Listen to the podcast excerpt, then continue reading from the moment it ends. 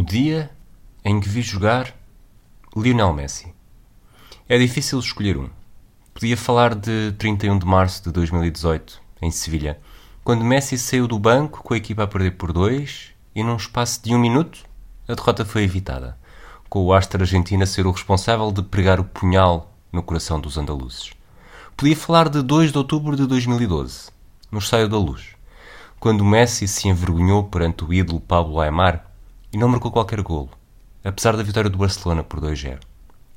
E podia falar de 6 de abril de 2010, no Camp Nou, quando o argentino terá rubricado a sua primeira verdadeira super exibição na Liga dos Campeões, fazendo quatro golos sensacionais ao Arsenal na reviravolta que garantiu o apuramento. Esse talvez tenha sido o melhor jogo, mas não é desse que vou falar. Porque Messi não é apenas Messi, também é o que o rodeia. É a pessoa com quem partilhamos a experiência, é o Camp Nou cheio, é Guardiola. Por isso não consigo escapar a 5 de maio de 2012. Um jogo que foi a prenda de anos para o meu primo, oferecida logo a 1 de janeiro. Um jogo que foi pensado com o objetivo de poder representar a festa de um título, contra o Espanhol, na penúltima jornada, mas que acabou por ser muito diferente. E muito mais. O Real Madrid de Mourinho e Ronaldo conquistou o título nesta época. Já nem sequer estava em aberto naquela noite de maio. Mas o jogo foi ainda mais especial do que alguma vez poderia ter pensado ia ser o último Guardiola como treinador da equipa no Camp Nou. E ninguém, ninguém mesmo, queria faltar à festa. Um pouco por toda a cidade, e logo no aeroporto, percebia-se a magia do jogo. Camisolas do Barcelona com Guardiola nas costas, um eterno agradecimento ao homem que tinha construído aquela super equipa com um super jogador, Lionel Messi. O argentino sempre foi o fator imprevisível de uma equação lógica.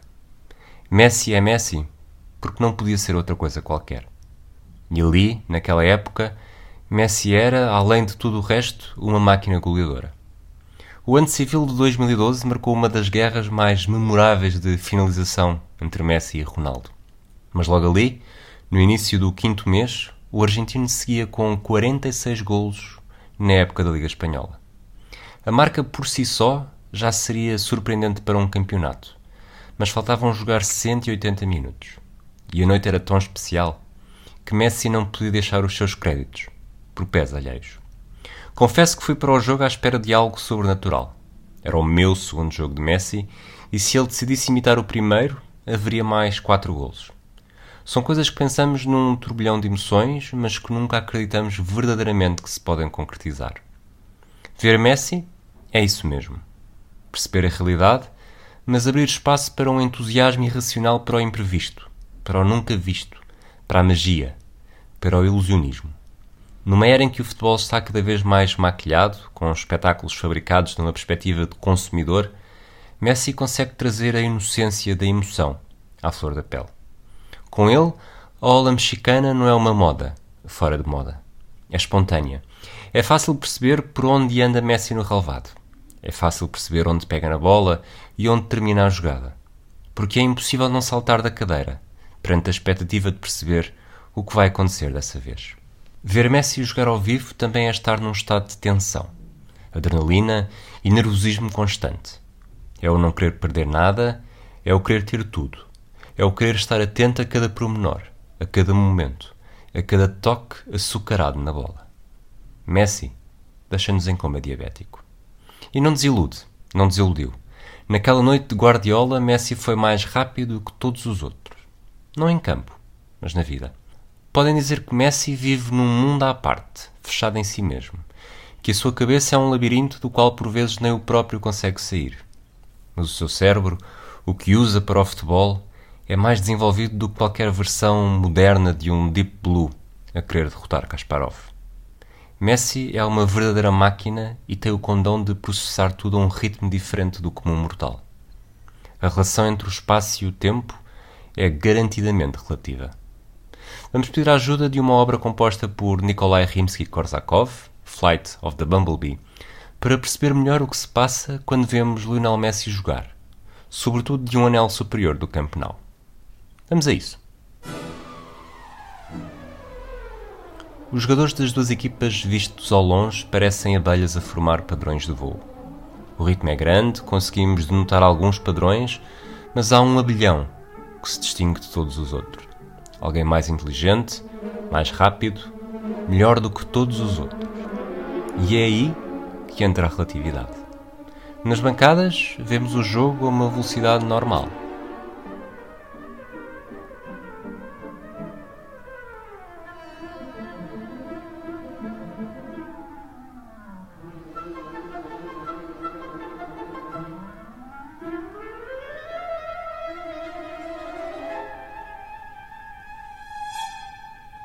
Mas dentro do relevado, a relatividade entra em jogo.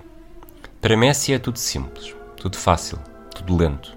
O cérebro dele compreende a realidade a um ritmo muito mais calmo, como se estivesse a ver repetições em câmera lenta daquilo que já sabe que vai acontecer.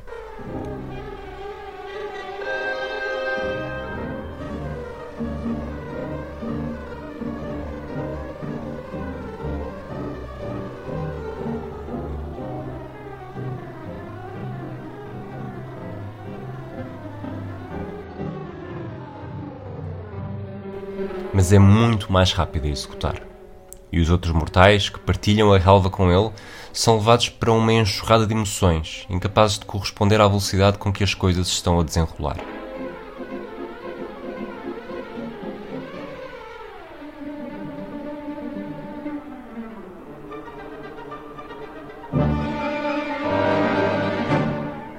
Ver Messi ao vivo é isto. É perceber, ainda melhor, quão predestinado um jogador pode ser, como consegue estar no seu mundo, visivelmente aliado de tudo o que o rodeia, para num instante, que no seu cérebro pode demorar anos, destroçar uma defesa que nem tempo tem para piscar um olho. Ver Messi ao vivo é ter de estar pronto para o espetáculo, para dar graças à oportunidade, para vibrar com os golos, mesmo os de penalti e os de livre direto, para perceber como é único. E quase, mesmo que por apenas breves momentos, esquecer que aquela não era a sua noite. Era a de Guardiola. Para hoje, mais de oito anos depois, olhar para trás e pensar mais na noite em que Messi chegou aos 50 golos num campeonato do que num jogo em que o campeonato se despediu do Guardiola.